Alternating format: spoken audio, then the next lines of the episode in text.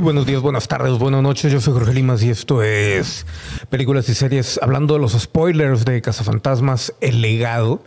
Y es que esta película de el hijo de Ivan Reitman, que fue el director de la original y fue el que realmente influenció el hecho de haber construido una película alrededor del inicio de un negocio de cuatro... Eh, de cuatro personajes alrededor de una industria que no existía, como era el cazar fantasmas y ser como exterminadores de insectos, pero en este caso serían eh, multiplicados en, fantasmas, pues eh, fue una creación única, una creación exageradamente original y llevada a la pantalla de una manera magistral, no solamente con efectos que en aquel entonces rompieron barreras, sino que simplemente siguen...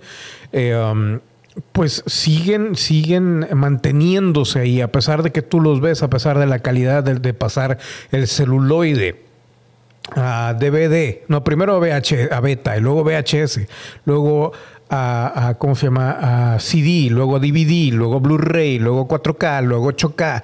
Se sigue manteniendo el sabor, el tacto, la textura, la mixtura entre dos políticos. Y lo vemos incluso aquí donde hacen un rehash, un rehash, no sé ni cómo se diga, pero este, un, un, un, re, un re de algunos de los fantasmas y no se ven del todo igual porque no están hechos por las mismas personas, pero tienen un cierto parecido y por eso mismo el carisma de estos fantasmitas aguanta. Pero yendo a los spoilers, la película, como lo dije en, eh, en la versión sin spoilers, se me hizo bastante pobre. ¿eh? O sea, está bien realizada para ser lo que es, pero no se le puede llamar una película. De hecho, creo que esto lo permitió Ivan Reitman, el director de la original, porque era su hijo. O sea, aquí lo único que estás haciendo es literalmente agarrar la historia del original, volverla a mezclar y, ¿cómo se llama? Eh, envolverla ahora con niños como en Stranger Things en un pueblito. O sea, palabra por palabra, eso es. Y estoy seguro que eso fue lo que le expusieron a las productoras para poder venderla. Entonces tenemos a la nieta de, de Egon Spengler y al nieto de Egon Spengler que se mudan a esta casa donde según esto se refugia Egon Spengler porque se separa de los cazafantasmas mucho después de Cazafantasmas 2 y de lo que vimos en la historia del videojuego. Y ya no se llevan bien, ya no son amigos, cada quien tomó su rumbo y nadie le creyó ni quiso aliarse con Egon Spengler, que según esto estaba obsesionado con el fin del mundo.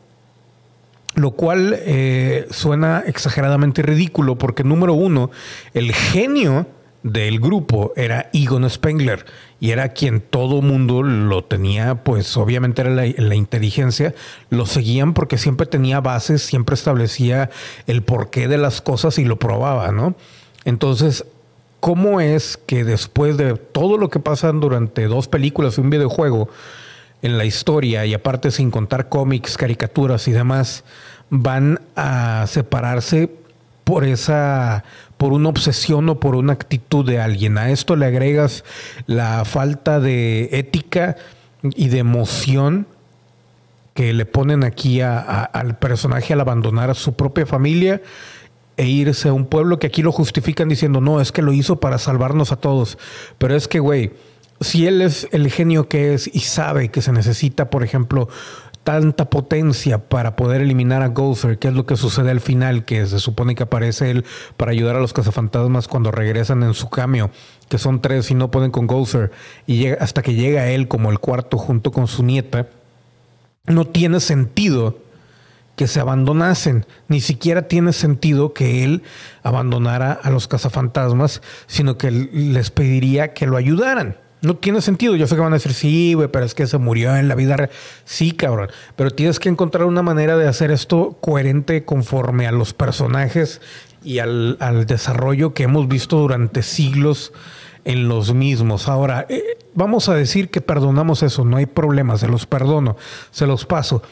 Pero el problema aquí es que se supone, ahora resulta, que este perro que está aquí o demonio, que ahora le dicen demonio, en las primeras originales era, un, era el perro, este, es el que se escapa y lo tenía guardado Egon Spengler. y guía a la niña a sacarlo. Y a partir de que lo sacan es que comienza el supuesto fin del mundo.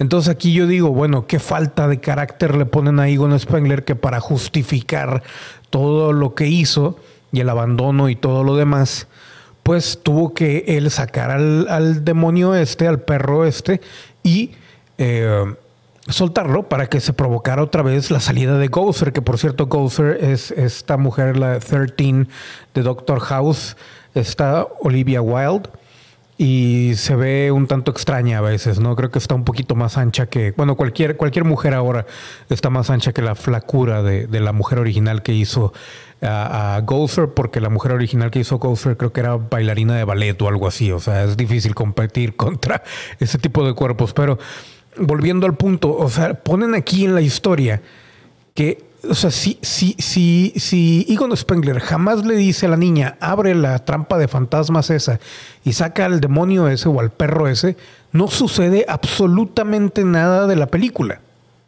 Y ahí es donde uno cuestiona, bueno, güey, entonces, ah, y eso sin contar esto que estamos viendo aquí, que se supone que sigo conduciendo esa camioneta hace muchos años, ¿cómo coños atrapó a este perro demonio él cuando ya se supone que en la primera parte lo habían atrapado y aparte se había deshecho completamente.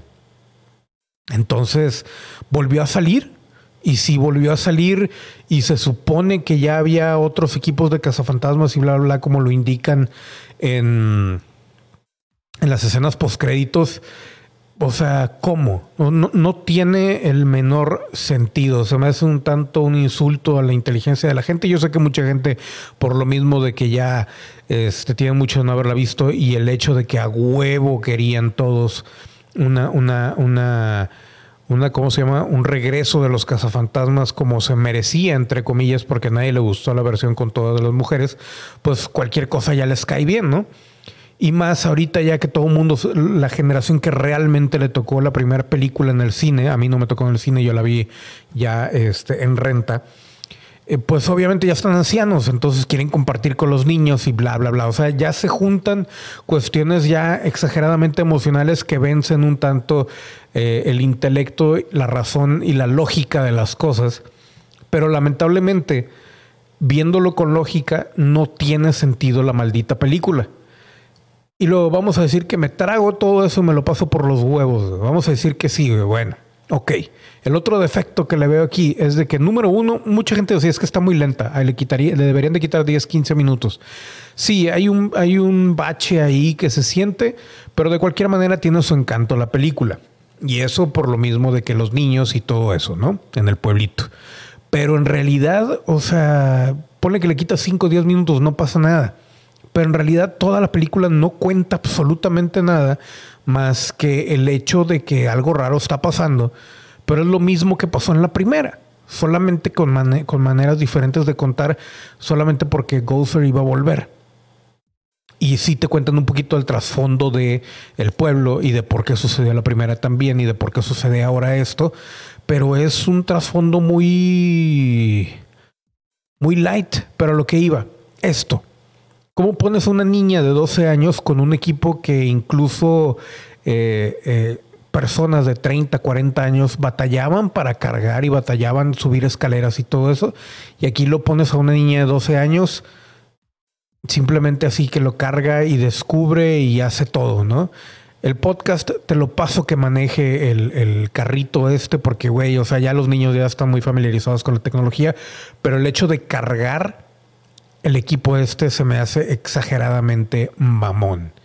El hecho de arreglar el, carro, el Ecto 1, te la relativamente paso porque pues obviamente se nota ahí en una escena que Egon Fantasma está influenciando también al, chamaco y te la paso, güey, te la paso rozando, güey. Pero de ahí en fuera, y hay escenas que no se ven del todo, o sea, sí se ven, pero no tanto como en el tráiler y el hecho de que digan, no, es que abajo del pueblo hay algo y que bla, bla, bla. Y todo esto porque eso va a hacer que sea más fuerte Gozer y sí, sale más grande y sale más todo. Pero a final de cuentas, o sea, la, casa de Egon es la trampa. Y dices tú, o sea, pues sí, muy bonita la trampa, muy grande, muy amplia, muy lujosa, muy eh, espaciosa. Pero ¿cómo mierda vas a intentar, siendo Egon Spengler, con un solo este, eh, proton pack o paquete de protones, cómo vas a intentar bajar a un ser de esa magnitud, a un semidios, a una semidiosa, como le quieras llamar? Aquí yo creo que sí cabe decir un semidiose, porque no es ni hombre ni mujer. Este meterlo ahí. Por más potente que sea la trampa, necesitas algo que la empuje. Y obviamente el viejo truco del cambio es donde llegan los cazafantasmas al último haciendo su cambio y diciendo, sí, no, recuerdas y bla, bla, bla. Y es como que un, un te quedas así de que, ah, o sea, si estos güeyes no se hubieran eh, animado a venir, pues, eh, o no les hubiera hablado la morrita, pues no hubieran llegado.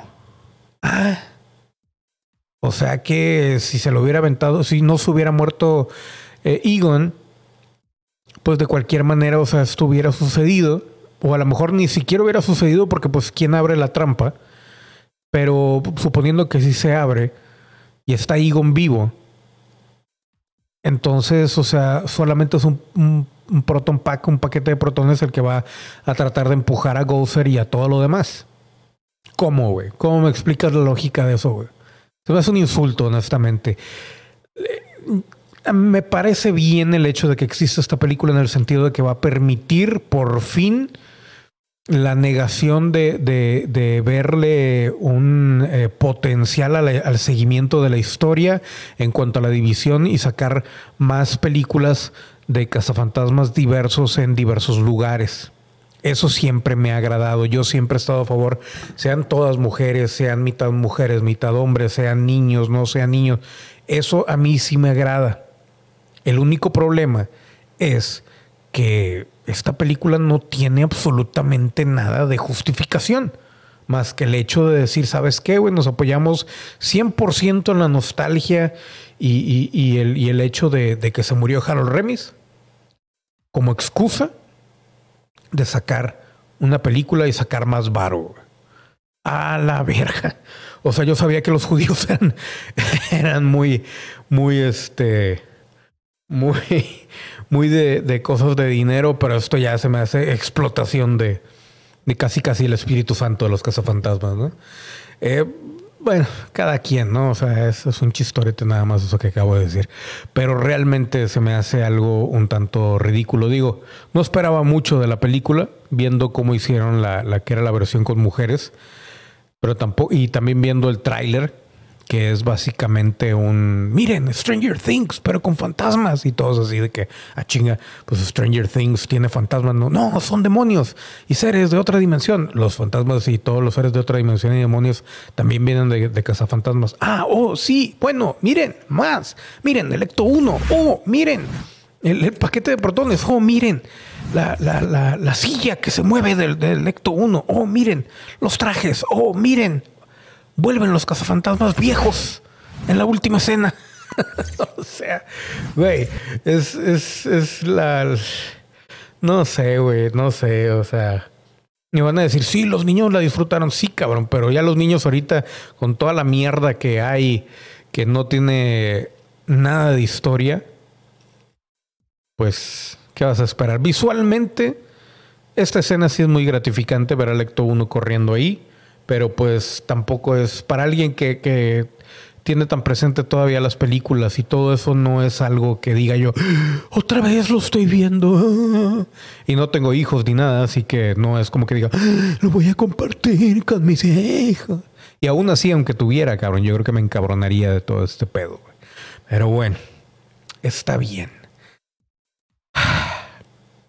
Lo único que espero es que saquen nuevos fantasmas, nuevas historias, nuevos demonios, ya no otra vez Gozer, ni tampoco espero que no vuelvan a sacar al maldito cuadro este de este baboso de que de hecho por ahí estaban rumorando que otra vez iba a volver también el güey de Vigo para la siguiente película. Y me quedo yo, güey, otra vez ese cabrón, güey, qué hueva, güey. Pero bueno. Dinero, dinero, dinero. Yeah. Películas de series. Películas de series. Películas series. Películas